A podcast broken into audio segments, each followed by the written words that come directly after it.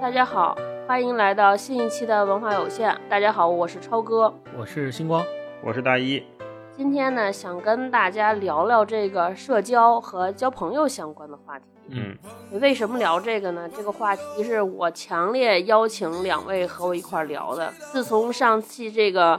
人到中年那期，然后我们三个人的关系从单纯的这个学习小组变成了这个互相答疑解惑的 互帮互助模式。对，今天我也要使用一下这个权利。上一期看乐队夏天的时候，有一段被我打到了，不是唱歌，而是大张伟在野孩子和超级展发生了这个退赛这个事情之后呢，大张伟说了一句话，就是触动到我了。大张伟说说。我行走综艺节目这么多期，这么多年，大家都是在靠情商解决问题，然后这是一个唯一用心来解决问题的节目。嗯，姑且不说这个节目是不是用心来解决问题，但是他这个话的道理还挺触动我的。嗯，对，因为就是自从毕业之后，尤其是最近几年工作的这个。幅度和强度加强了之后，加之这个社交软件越来越发达，我就觉得我的这个社交生活好像就是强度起来了，然后随时随刻不再搜手，不再社交，但是好像是一直在用这个情商解决问题，就好像是觉得没那么走心，就是就是张大张伟这句话太太难想象了，一个段子手的话让我开始了思考人生，对。所以我就想拉着他们俩聊聊这个 social 和社交的话题。嗯，我第一个问题是，其实也这不是我的困惑，是我发现了一个疑问。嗯，就是我发现这么就是最近几年，好像身边也好，包括看网络也上也好，好多这个所谓的这个说自己有社恐的人特别多，而且很多都是一些就平时在网络上我跟他聊的时候，觉得他非常活泼，非常可爱。就动不动就是打一串哈哈哈哈哈的这种人，然后你要真跟他聊天，或者两个人熟悉了之后，他们就都会说：“哎，我自己特别社恐，我其实是个特别宅的人。”你们俩是这样的人吗？你们觉得自己有社恐吗？嗯，大一老师，我肯定没有，我我没有社恐，我只是对你说的这些朋友呢，我也表示理解。呃，我感觉就是网络上沟通，其实我们都是点对点的沟通。就可能是咱谈一个什么事情，那我跟你把这个事情沟通好、处理好就 OK 了啊。如果是面对面线下沟通，我觉得它变成了一个更多样性的聊天儿。你要在乎这个话题，你要在乎你的穿着打扮什么各方面，可能这个对很多当代人来说是个负担。今天谈论这个话题的时候，我特意去查了一下什么叫社交恐惧，就得到了一个特别让人惊恐的定义。就是他是这么说的啊，他说社交恐惧是一种对任何社交或公开场合感到强烈恐惧或忧虑的精神疾病。然后“精神疾病”这四个字还被加重了，就是它本身它就是一种病，这是第一点。第二点是，这个患者会有什么样的症状呢？他们一般表现是在陌生人面前或者可能被会被别人仔细观察的社交场合里面，会有一种显著且持久的恐惧。为什么恐惧？是因为他们害怕自己的行为或紧张的表现会引起羞辱或者难堪，所以他们才因此而有这种社交恐惧。然后，嗯，同时他也说了，说这种社交恐惧一开始的时候，在学术上是没有被大家重视的。最早的时候是发现在一九八五年，当然我相信一九八五年之前肯定也有很多人有社交恐惧，但是，嗯嗯，他在学术上有这个定义，可能是在一九八五年的时候形成的。但是那个时候形成的时候不叫社交恐惧，然后也没有人认为它是由社交引起的，所以一直经过了十多年，大家才认为说这个事儿的来源，这个的恐惧感来源是源于社交，来源于跟别人交流之中产生的这种情绪。但是在某某些情况下，我就特别想找人聊天你是在什么情况下会产生那种就是把自己封闭起来的状态啊？第一个就是化身大夫。对，那段时间发生什么呢？第一个就是生理上特别累的时候，就是特别想把自己封闭起来。对对。第二个是在群体里，如果这个群体里的其他人的表现让我感觉特别不舒服的时候，我就特别想把自己摘出来。我举个特别简单的例子，就是有时候在工作群里面，某个领导或者是谁说了一个什么话。然后一堆人就在底下点赞，或者是收到，然后狂刷屏收到。这个时候我就特别特别不想让别人知道我在这个群里，然后我就特别特别不想参与，我也不想搭理他们，但是同时我又怕别人都点赞了，我没点赞。然后那个领导突然发现我没点赞，然后领导觉得说，典型的社畜的规训，对，就是你小子是不是对我有什么 有什么不满什么之类的？就我会有这种矛盾。那我追问你一个问题，就你说在工作群里面这种刷屏收到的行为，让你非常的不适应，你是因为这个领导或者是这个群让你不舒服，还是说这种行为本身你就非常抵触？我我自己也确实。仔细分辨过这件事儿，比如说我在跟你的沟通过程当中，我举个例子啊，我在跟单一个人在沟通，不管是沟通正经事儿还是闲聊的时候，他发我个东西，我我回收到，或者他说一个好事儿，我回点赞，这个我觉得是很正常的，我也没有什么心理障碍。但是就是在群体一个群里面，然后谁发了一个东西，大家都用收到去刷屏的时候，我就感觉特别不自在。嗯嗯，超哥，你会有这种？抵触吗？比如在微信群里面的这种，我如果抵触了，我就一定会不发啊，就当没看见。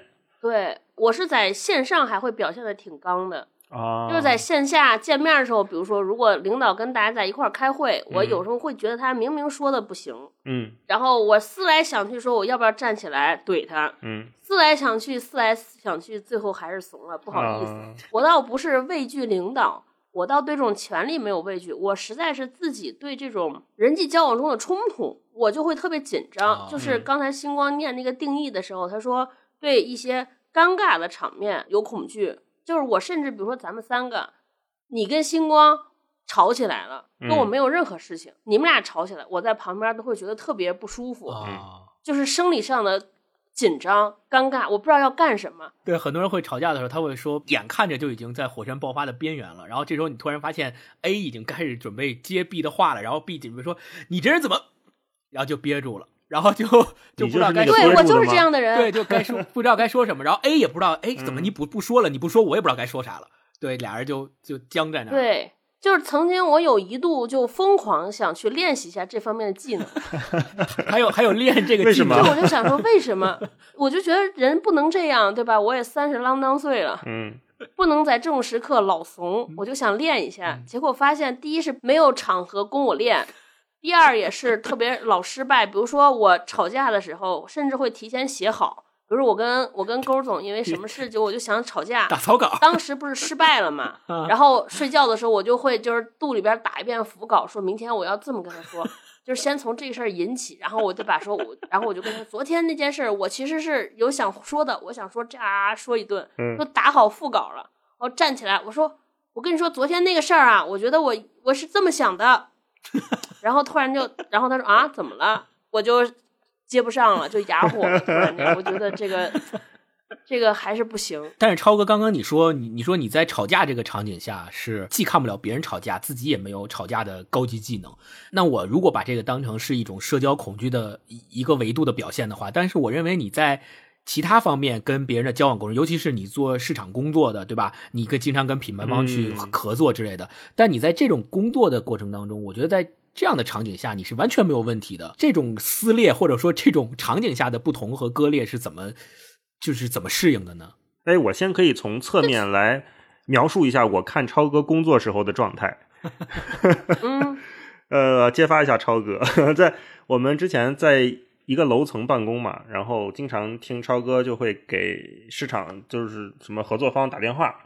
打电话的时候都会非常 nice，然后说嗯好没问题好就这样谢谢拜拜挂之后傻逼 就这样对经常 对然后超哥你是来回回应一下吧 对我跟你说就是我是最早时候干那个公关公司的就是纯乙方乙方的时候就会受到这种特别严格的职业上的规训。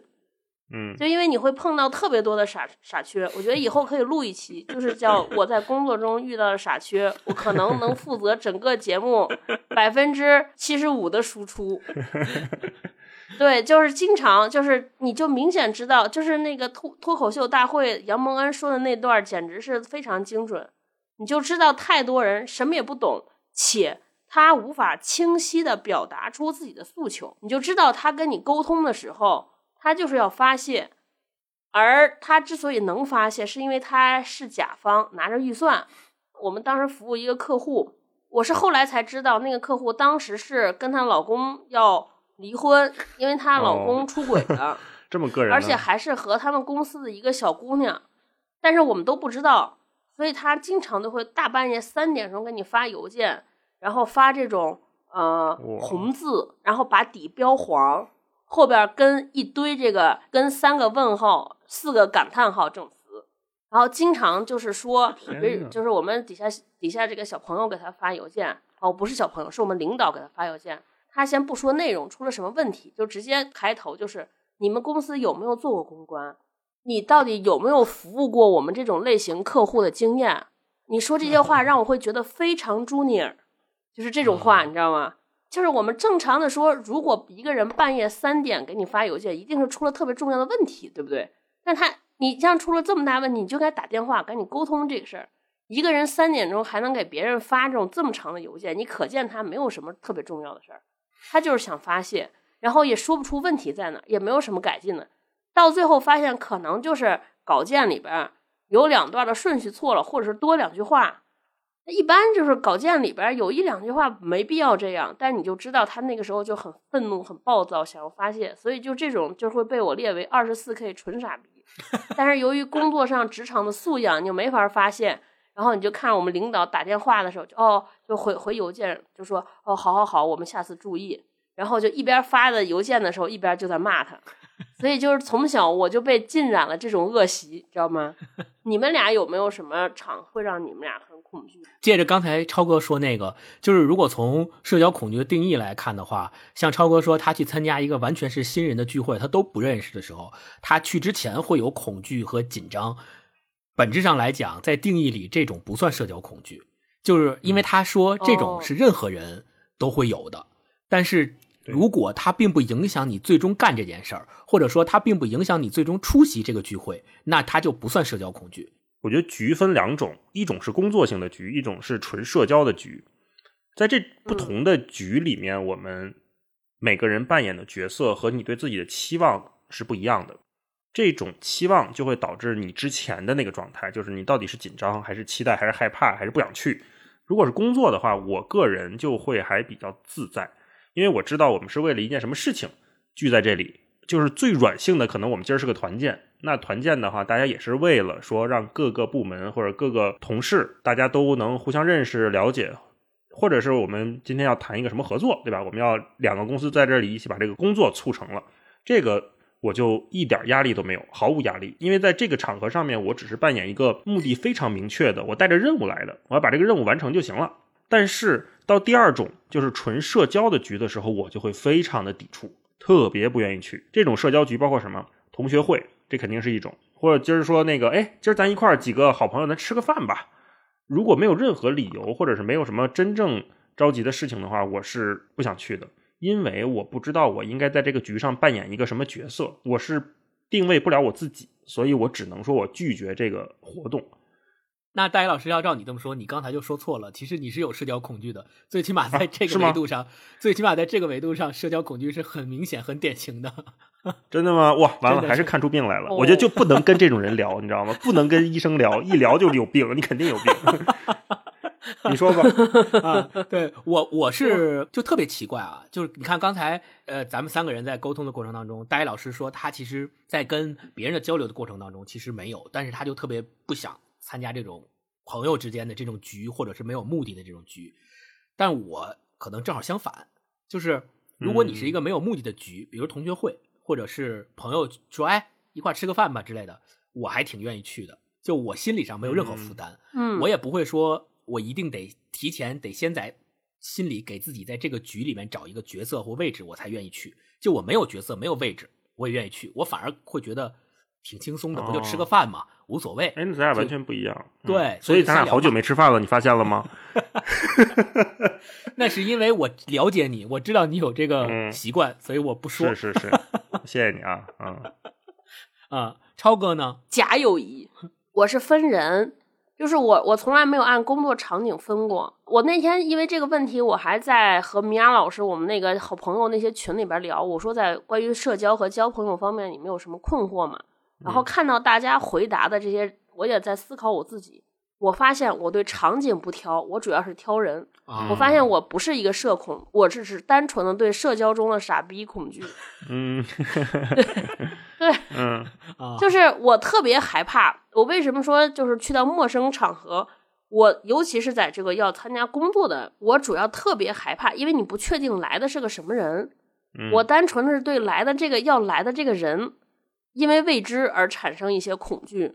嗯啊，就是比如说，如果是朋友的话，大家是朋友或者是同学会，你对那个人有了解，如果你跟他不熟，哦，你就不去了。你像我就几乎不是几乎，应该非常确定的，多少年了没有参加过任何同学会，因为就知道大家没得聊。然后我去了之后，如果大家刚喝酒吧，我也喝不过。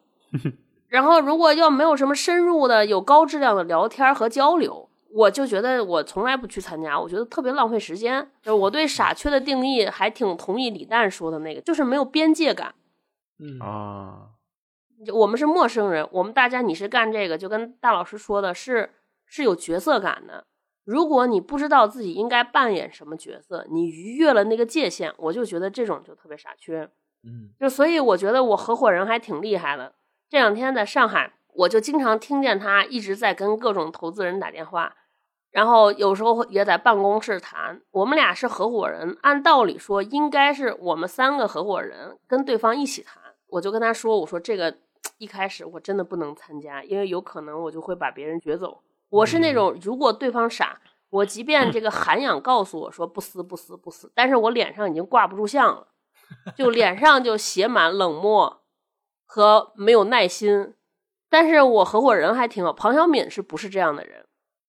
然后有一个特别典型的例子，就是他给我讲的。有一天来了，对方是个富二代，然后富二代来了之后，那就直接说说我对做品牌，就是因为正常的融资呢，就是大家他都是一个对方是抱着善意来了解你这个公司是做什么的，对吧？然后看看我们大家是否有合作的可能。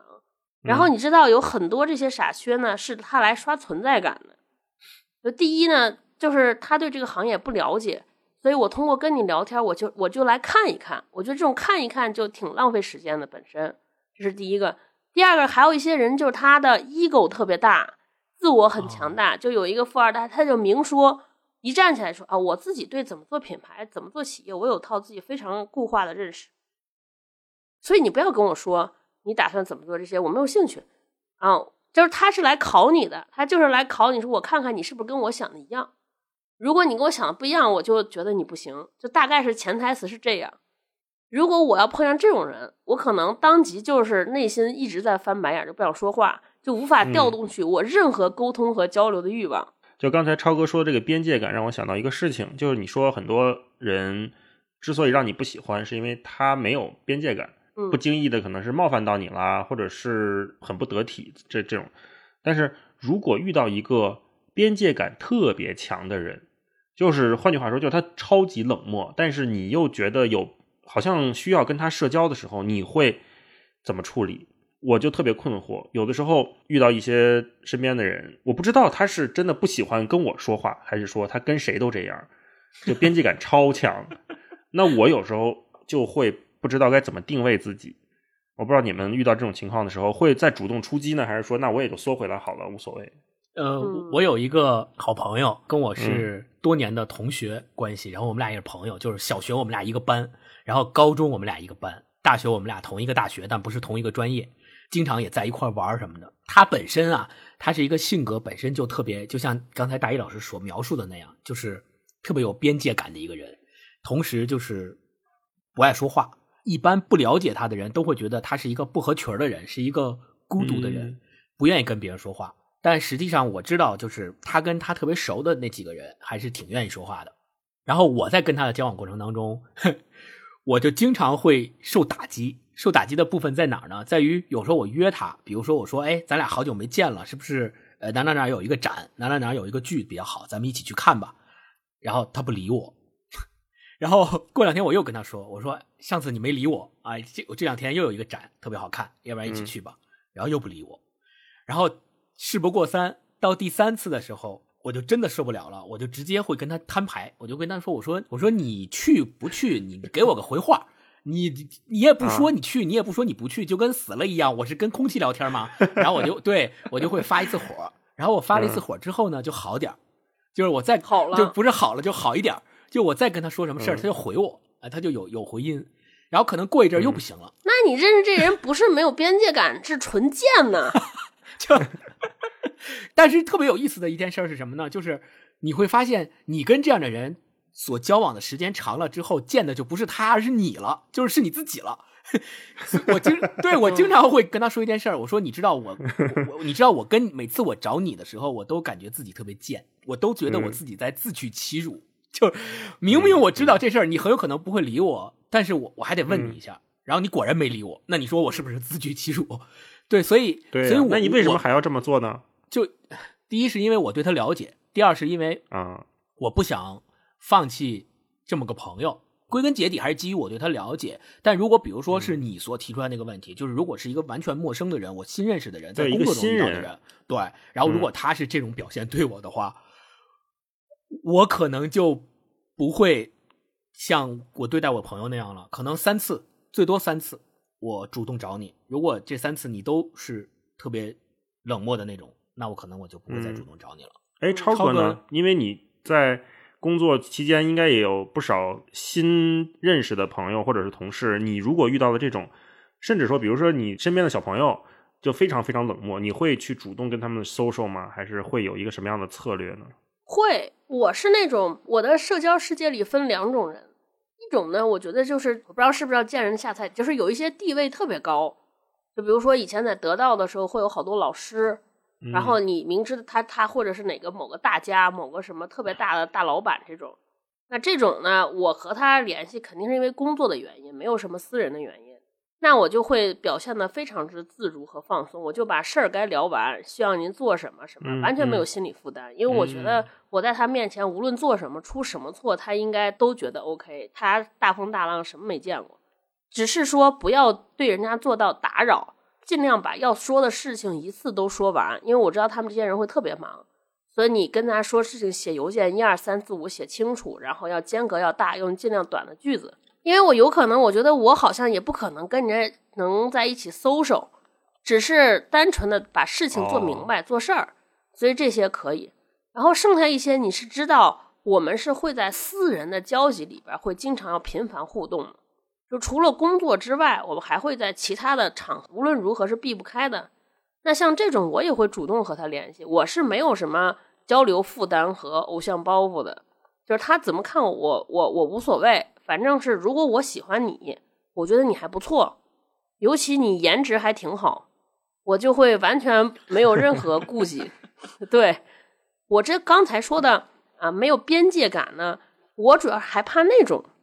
没事老跟你上课，然后跟你强行输出价值观，就这种我认为特别没有边界感。经常我不知道你们俩会不会遇到这种事儿，就是你知道女生之间经常会有，他就突然跟你探讨特别私密的问题，你觉得好，我跟你没那么熟，他就跟你说说我我老公怎么怎么这个人怎么这样啊，特别讨厌这些的，你就不知道该如何答他，因为你知道你跟他告诉他这个如何处理这件事，他也不会听你的。他就单纯想和你发泄，对，所以我就觉得这些，我就就你跟他说说，你跟他分手吧，他肯定不会听。就除此之外，你安慰他，他好像也一直在跟你倾倾诉他的情感上的空虚，就搞得你很手足无措，你知道吗？你不知道我该干嘛。然后还有一种是，就是我们俩还正聊事儿呢，他就会说：“哎，我说哎发现你这个人有一个问题。”啊，你之所以能出现这个事儿，就说明说你在思维方式上或者你的行为惯性有一些问题。你应该怎么怎么样才能避免你的问题？我就想说，你是谁呀？谁呀？你才认识我几天呀？你为什么老说我有问题？疯了吗？你知道我是怎么回事？我过去是谁？经历了什么？你就老跟我指手画脚？因为我特受不了别人对我指手画脚，所以我就想呢，对对，这个叫什么“己所不欲，勿施于人”嘛。所以我也不会轻易对别人指手画脚，所以我认为这种一旦越界，老要对别人指手画脚的人，我就觉得这个就特别傻缺。就刚才咱们仨聊了这个过程当中，会发现说，可能咱们三个人非常不一样的点在于，对于不同的场景可能会有不同的对于社交方面的认识和恐惧吧。那，嗯，你们觉得在这种场景下，如果你们有恐惧，那你们觉得这种恐惧的来源是什么？呃，我先说我吧，就是我自己的恐惧是来源于说，比如说我特别不喜欢在那个群里面跟大家一起做这些事儿，是因为我从内心深处我就不认同这种行为，就我觉得。你一堆人用收到刷屏这个事儿特别傻，这是第一个。第二个是恐惧的，就是呃，如果有一个人，我发现他说话和他的行为所表现出来的东西，很明显是我所不喜欢的那类人，或者是就像超哥说的傻叉那嗯，那我的表现就是我就不说话，我跟超哥一样，就我我不搭理你，我赶紧这事儿赶紧结束，然后我就不想再搭理你，不想再跟你有多余的交流。那我觉得我怕这件事儿的原因，就是在这个场景下，我的恐惧来源于我不想浪费我自己的时间。就我觉得有这个时间，我可以去干更有价值的事情。我为什么要跟你在一块交流呢？然后第三个，我觉得我的社交恐惧的来源就在于我特别怕被别人否定。就是有时候我我我我跟一个人沟通的时候，比如说啊，我刚才那个例子，我找我那个朋友，我跟他说我邀请他去参加一个看一个展，结果他不理我，或者是他半天给我回一个不去。然后我就会感觉到，我我这么主动，这个被拒绝，对我这么主动，我这么热情，我这么为咱俩这个着想的一个事儿，挺好的呀，这个事儿。然后我还主动跟你说了，你就这么回我，我就感觉到自己被否定了，我就特别怕这三种情况。我不知道你们在场景里面是什么样情况。我比较怕那种冷漠吧，因为我可能是原生家庭的问题，就我从小到大，我爸妈就是常年吵架。所以我就特别害怕家里的空气突然安静 这种感觉，所以可能我会影响到我现在对人和人之间的交流。如果两个人关系中产生了紧张感也好，产生了这种冷暴力也好，我也会非常的不舒服。即便是说这个冷暴力，就像超哥刚才讲的，跟我没有直接关系，我在这个环境里面也会很不自在。我对社交的恐惧来源于，我觉得我是个挺敏感的人，就是如果大家一桌人吃饭，我是能非常敏锐的捕捉到，哎，这个人说话里边应该对那个人好像有点不满意，然后他们俩之间的就是，然后另外 B 和 C 之间好像有些紧张，D 和 E 之间有些暧昧，就是我是完全能够捕捉到这个桌上的这种细微感觉的人，所以这种情况我就会变得特别累。我就会想说，哎，比如说 A 喜欢 B，但是我觉得 B 和 B 还喜欢 C，那我要不要告诉一下 A，他不知道 A 有没有发现 B 喜欢 C，你知道吗？就是你一直在变成一个必须要变成一个调节气氛和引导话题的人。对我来说，社交场合有两个特别大的困难。第一个困难就是说，咱们只对事儿不对人，嗯，我就很难做到，我完全实现不了，我自己也分辨不出来。比如说。一个领导批评你，或者是谁跟你吵架，比如说咱们今天就事论事儿啊，就是比如说说你今天做这个事儿做的不对，正常的办法，这些所有心理的书啊，乱七八糟开解说他只是对你做这件事儿觉得不满意，而不是对你这个人不满意。我想说，这不就是对我的人不满意吗？就是因为我不行，我才没把这个事儿做好啊，对不对？你说我事儿做的不对，还不是对我人不满意吗？嗯，就我很难摘清楚这个，我觉得我根本摘不开。然后第二个是说，你只做你自己，不要顾及别人的感受。我很难，就是怎么能不顾及别人的感受呢？嗯，就是我感觉我生下来的意义就是为了让别人，对吧？就是你说我你说一句话，对方哭了、不高兴了、难受了，你怎么能不顾及呢？你又不是石头。嗯，对，所以我就对我特别困难，尤其现在，就一方面大家劝你说我们要做自己，在社交场合中。做自己，follow your heart，然后一边面又告诉你说，基础的社交礼仪就是要能够以己度人，我们要有同理心，能够站在对方的角度考虑问题。嗯，我就觉得这个就是矛盾的呀，你怎么能够又做自己，又能为对方考虑呢？我觉得这个特别难拿捏。我想起来一个事情，先说你那个对事不对人。对对，呃，那天我们跟道长聊一次，就他说。他做任何事情都是把一件事跟一件事情切割开来考虑的，所以，嗯，你能感觉到，比如他对这个某人做的 A 项目非常认可，同时他也严厉批评了同事这个人做的 B 项目哪里哪里有问题，这个事情可能就是前后脚都会，甚至是同时会发生的。所以这个给了我一点信念，就是说，所谓的这种宅开，其实我们还是能做到的，或者说愿意相信有一些人是能做到的。因为刚才超哥你提的这很多场景都在工作中嘛，我觉得也是有一些解法的。你说做自己要不要做自己，要不要考虑别人的情绪的时候，我在这两年的工作里面，我慢慢的感觉到一个状态，就是我们是不是应该有一个共同的目标在。最核心或者是最优先的位置上，那么在实现这个目标的过程当中，可能我会把自己的情感再往后撤一点，就是说我们都是为了实现这个目标，比如说我们今天都要实现，呃，公司盈利啊，那不靠投资。那如果是这样的话，那我们在这个语境下面做的任何决定都要以这个目标为最重要的事情。那可能个人感觉在这个关头就没那么重要了。或者说，我们都应该把个人的感情往里往后撤一撤，但这也就造成一个问题，就是现在很多朋友在工作的过程当中，他会把很多的个人感情倾注到这份工作里。他希望我跟我身边的同事，我跟我同组的同事，我跟我的上级，跟我的下属，都像在上大学一样，我们是亲密无间的朋友，我们是特别好的闺蜜，我们是好兄弟。那这种情况下，它跟工作本身的本质就是矛盾的。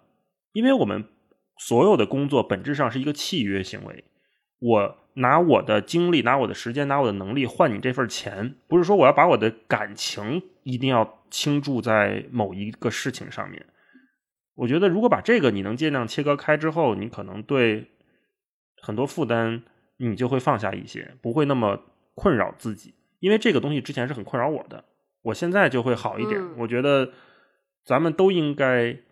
做一个更专业的工作的人，当然你在工作的环境中，如果能交到好朋友，或者是能成为一些人更喜欢的角色，这个是非常非常好，并且值得鼓励的。但这个绝对不是工作的目标，它可能只是个副产品，它更像是一个就是我的困惑是来自于哪儿呢？我刚才说那个，嗯，就比如说，呃，举个例子，比如说今天你给领导写一个 proposal，对吧？你写一方案，嗯，然后领导把这个方案。骂的一无是处，说你这什么玩意儿，就是狗屎，嗯，巴拉说一说一句，然后别人跟你说，哎，他只是对事儿不对人，他就是对你这个方案不满意，他不是对你人有什么个人意见，嗯，我就觉得这个很荒谬啊，这难道如果他对我没意见，他为什么觉得我写的东西是个狗屎呢？那就是从他的商业的逻辑角度讲，这个东西不合适呗。就是我就会认为这就是对我能力的一个，就至少在我的角度看来，我觉得这就是我你你能力不行啊，没做好啊。嗯。我觉得怎么能够说这个领导就是他只是在否定你这个工作，但是他没有否定你这个人，我就就这个我就很难摘开。就是我理智上能够理解他只是就事论事，他说你这个方案不行，但是我内心还是有一些难过，就觉得哎呀，你看至少不能保证次次过，就是内心中还是有一些对于自己的这个不自信也好，还是对于自己的一些自我否定也好。哦，我会有一个安慰自己的方法，就是如果遇到你这种情况，我不会认为我自己错，而是认为说，哦，他选择的是另一条路。因为在我们这种所谓互联网创业或者是这种新兴的商业逻辑里面，没有哪条路是一定正确的。我只是觉得，哦，那可能老板他更倾向于走路线 A，那我恰巧给他写了一个路线 B 的方案，那这个 B 方案不是。他想做的，或者不是这个公司未来想走的走向，那没有问题。那你告诉我你想走路线 A 就路线 A 呗。我我不认为这个是告诉你，你说这个路线 B 就是你写一条死路或者怎么样，我不会这么认为。嗯嗯。同时还有一件事儿，就是顺着你们俩的说，就是怎么样去破除这种压力，或者是社交恐惧，呃，或者是别人给你的这种，比如说你因为怕被否定而。抗拒这种来源于老板或同事的这种否定或压力，那你怎么去安慰你自己？就是其实每一个人有每一个人的擅长的点和他所擅长的事情，以及他所承担的角色。那很有可能这件事儿本身，你在这件做这件事的时候，你所起到的角色和你所擅长的部分，并不在你和上级就是正好对齐那个部分。一看就是做过 OKR 的人，就就是正好可能他并不在这个部分，他对你不满意，或者是对这件事儿不满意，并不代表你本身不行。虽然啊，就是刚才超哥在讲这件事的时候，我自己内心深处，呃，我也在思考，就是，呃，如果想要让一个人或者是一件事儿真正做到对事不对人，那么他一定是对做这件事儿的人和评判这件事儿的人双重都有非常高的要求。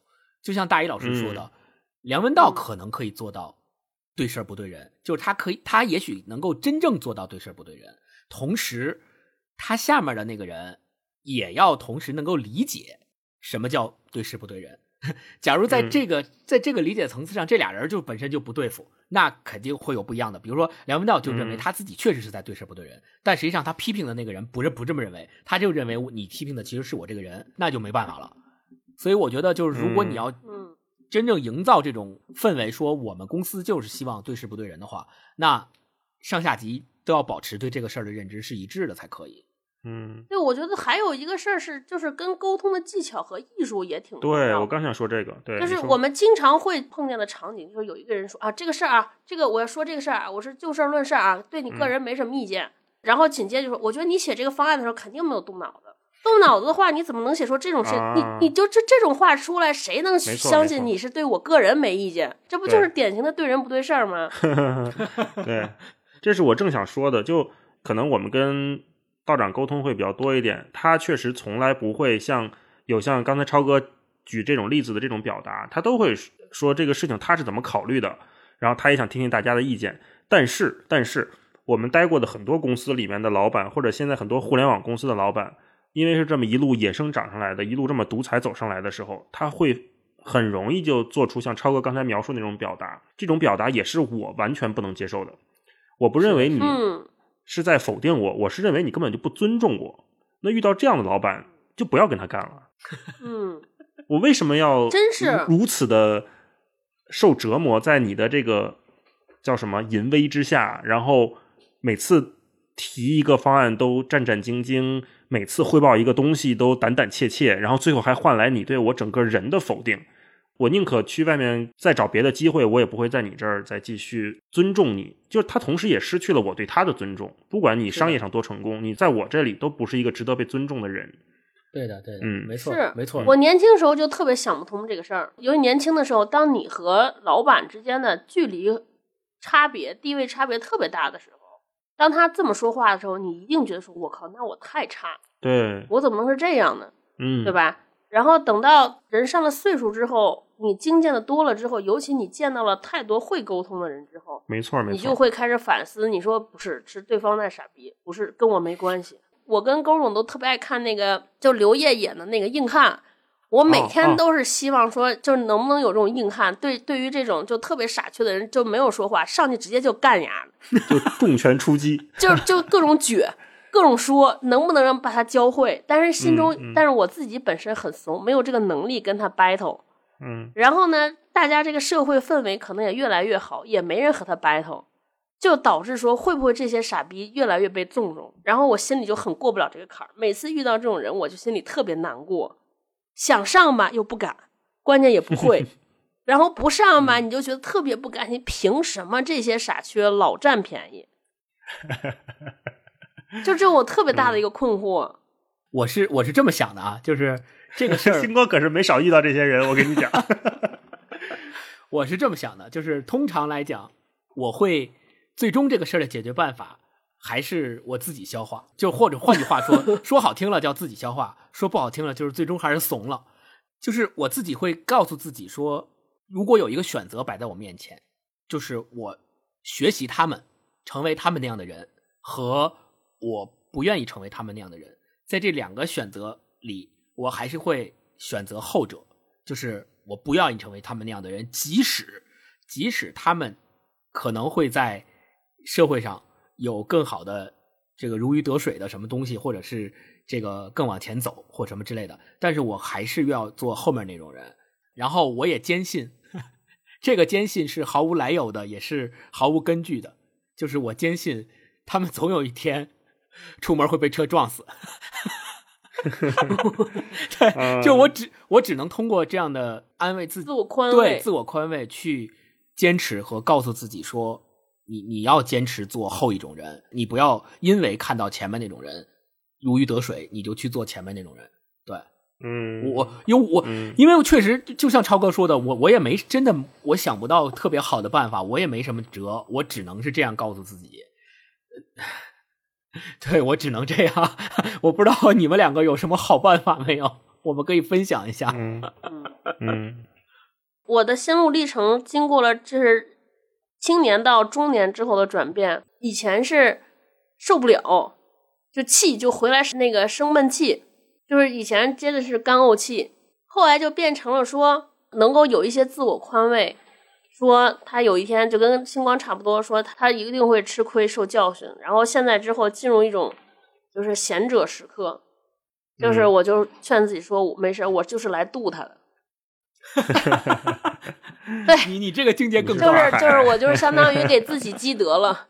因为我知道大一老师，我也知道超哥，你们两个可能都属于那种就是比较愿意或者说愿意努力去让自己身边或跟自己接触的人感觉到。感觉良好，或者叫喜欢营造这样一种气氛，就是让自己身边的人觉得舒服，这样一种感觉的人。对，那，嗯，那可大家可能都想要就是做这样的人，但问题在于什么？问题在于，往往有时候你要去做这样努力的时候，你是要委屈自己的，或者说，往往在很多场景的时候，你这么去做的时候，你会觉得自己心里特别难受，或者自己心里有矛盾，对，就就经常会有这种纠结。那你们两个在遇到这种情况的时候是怎么解决这样的矛盾的？就是我到底是要委屈自己，而让你感觉到爽，还是说我我我有一个有一个度？那这个度是怎么把握的？你们是怎么判断的呢？我觉得分人吧，是这样的。如果你真的是跟他是特别好的朋友，你就没有就就是有委屈，委屈只有不甘心的时候才有委屈。比如当我们和特别爱的人或特别喜欢的人。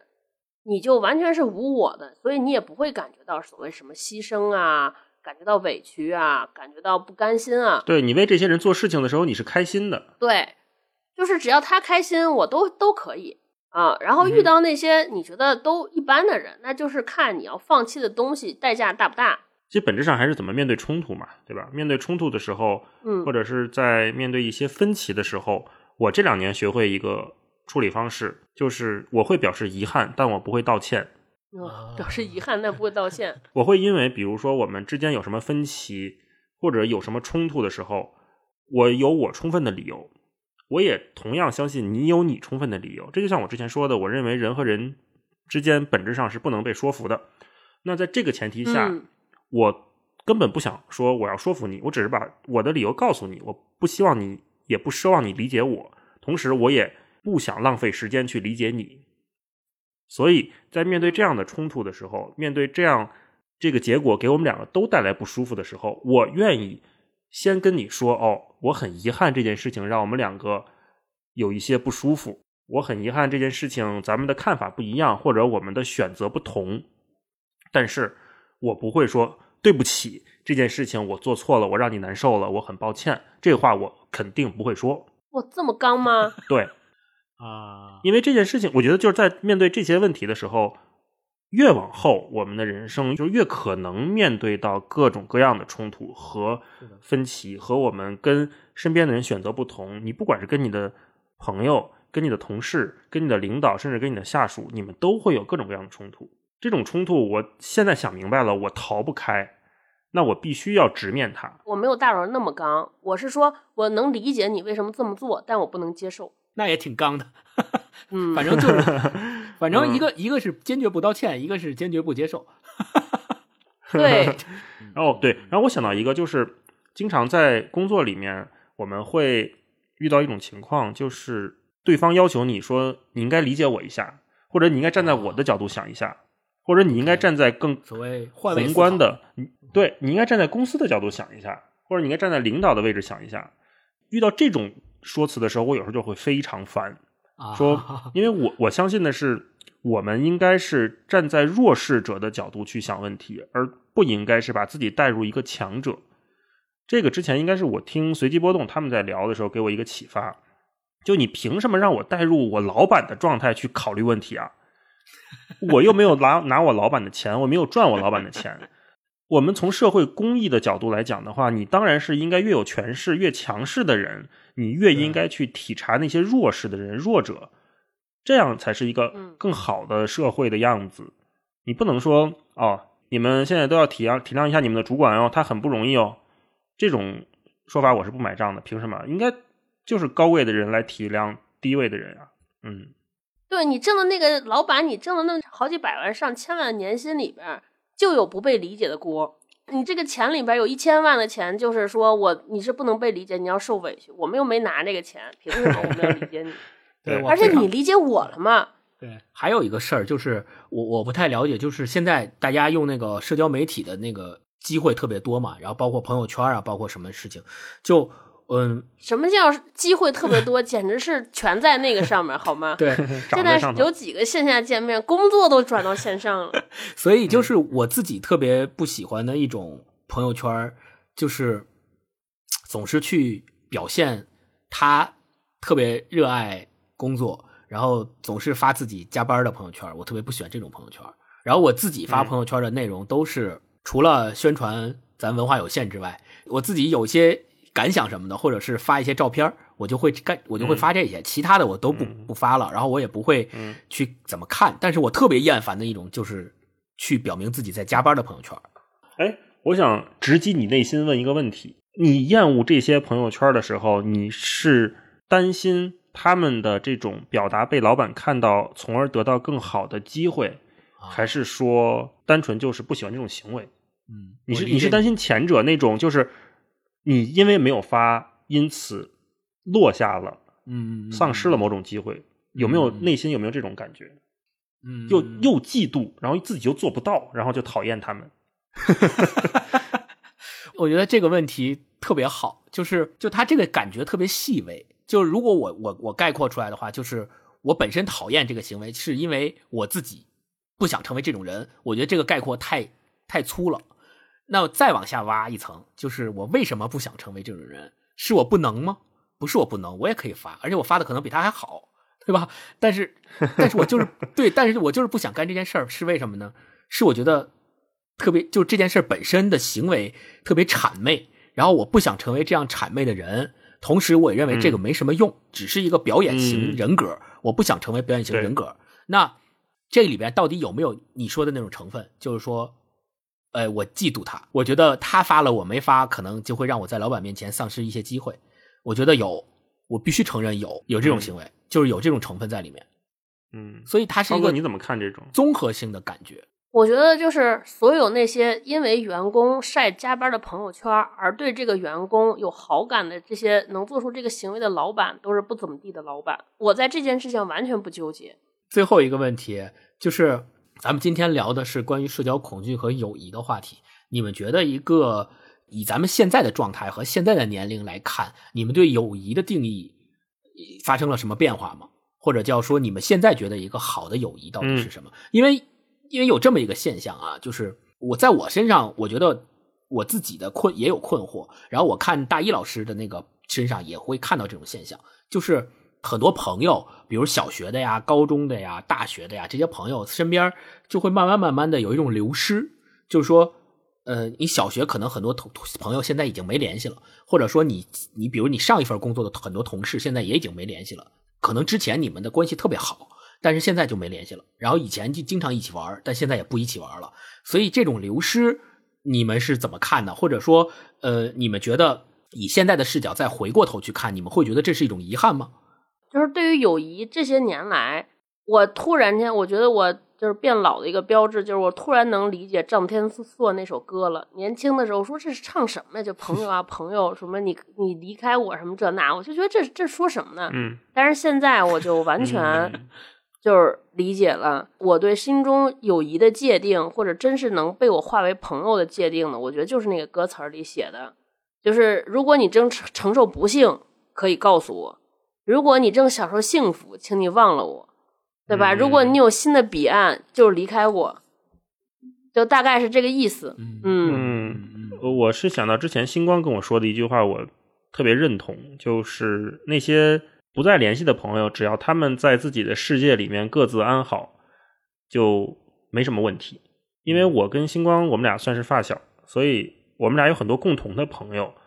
有些朋友呢，可能现在还在来往，在交流；有些朋友真的就是随着我们的成长，也慢慢的走上了不同的道路，然后也离开了我们这个现在的社交圈我对这个状态慢慢的是越来越接受的。我觉得人生就是一场走马灯，就会有不同的人出现，然后会有不同的人离开。就那个好妹妹那首歌嘛，许多人来来去去，相聚又别离。我觉得这个是很很正常的一个状态。然后现在我也接受了这种状态。早年间或者上大学或者上中学那会儿，觉得啊，我们就是好兄弟，然后一辈子好兄弟，永远不会分开。现在我已经不相信这种说法了。那种说法是浪漫的，是属于青春的状态。即使你现在还这么认为，我也觉得非常美好。只是我相信另外一套。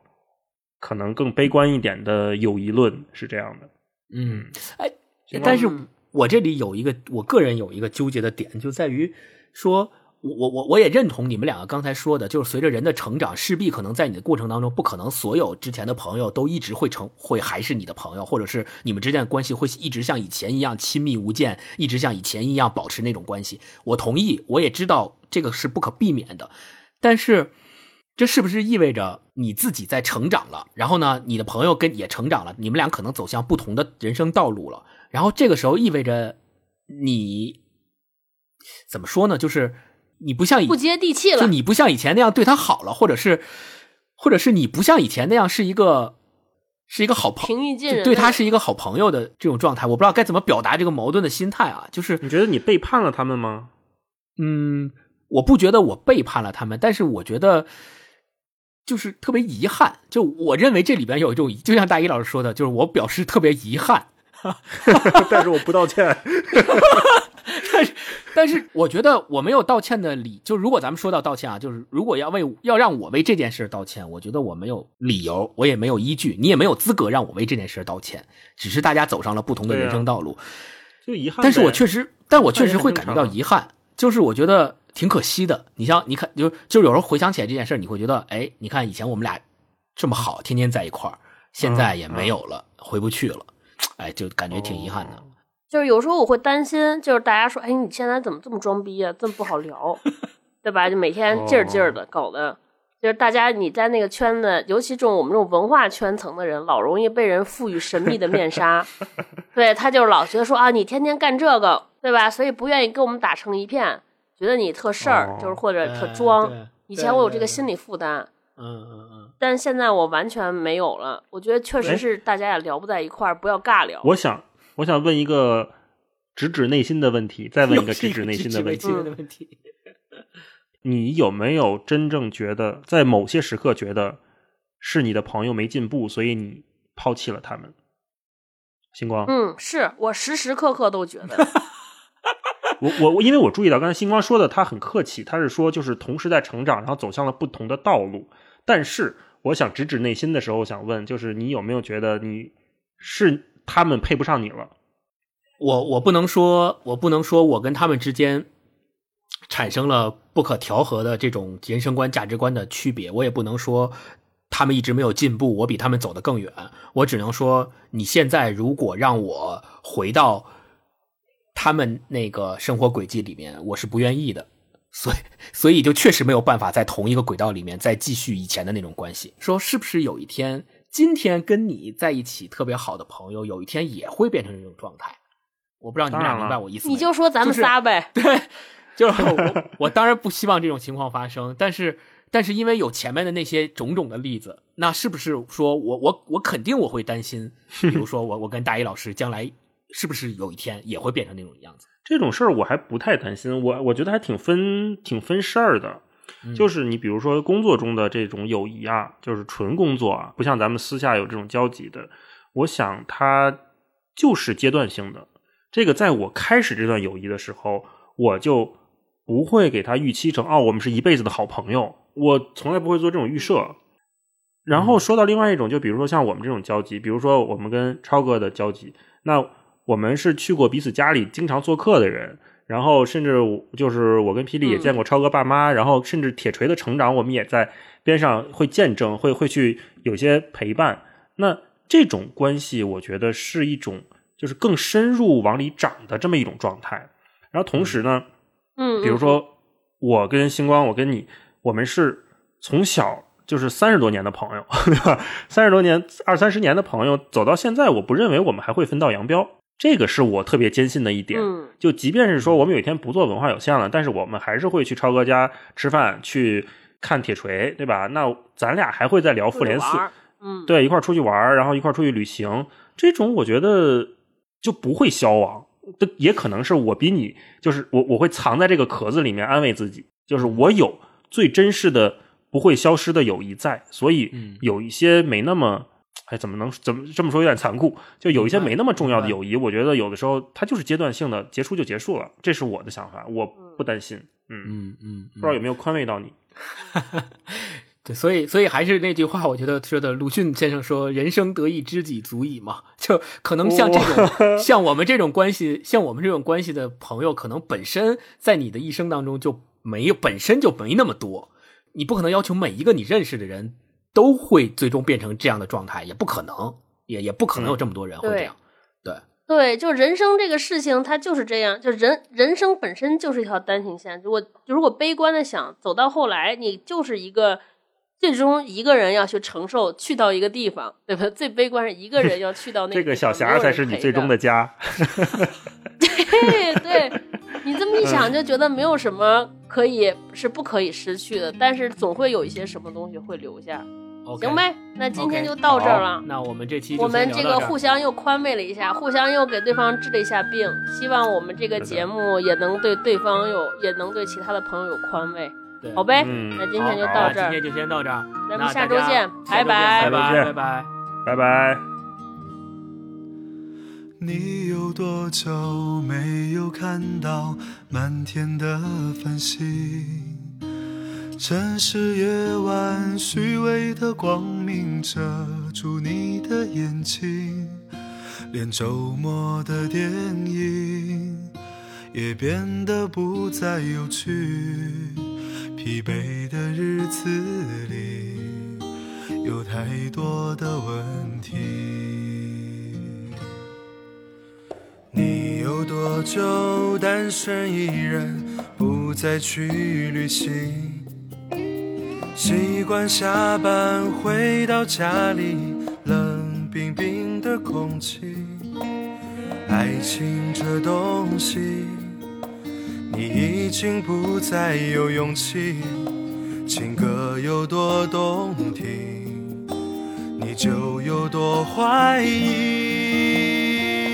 许多人来来去去，相聚又别离，也有人喝醉哭泣，在一个人的北京，也许我成功是。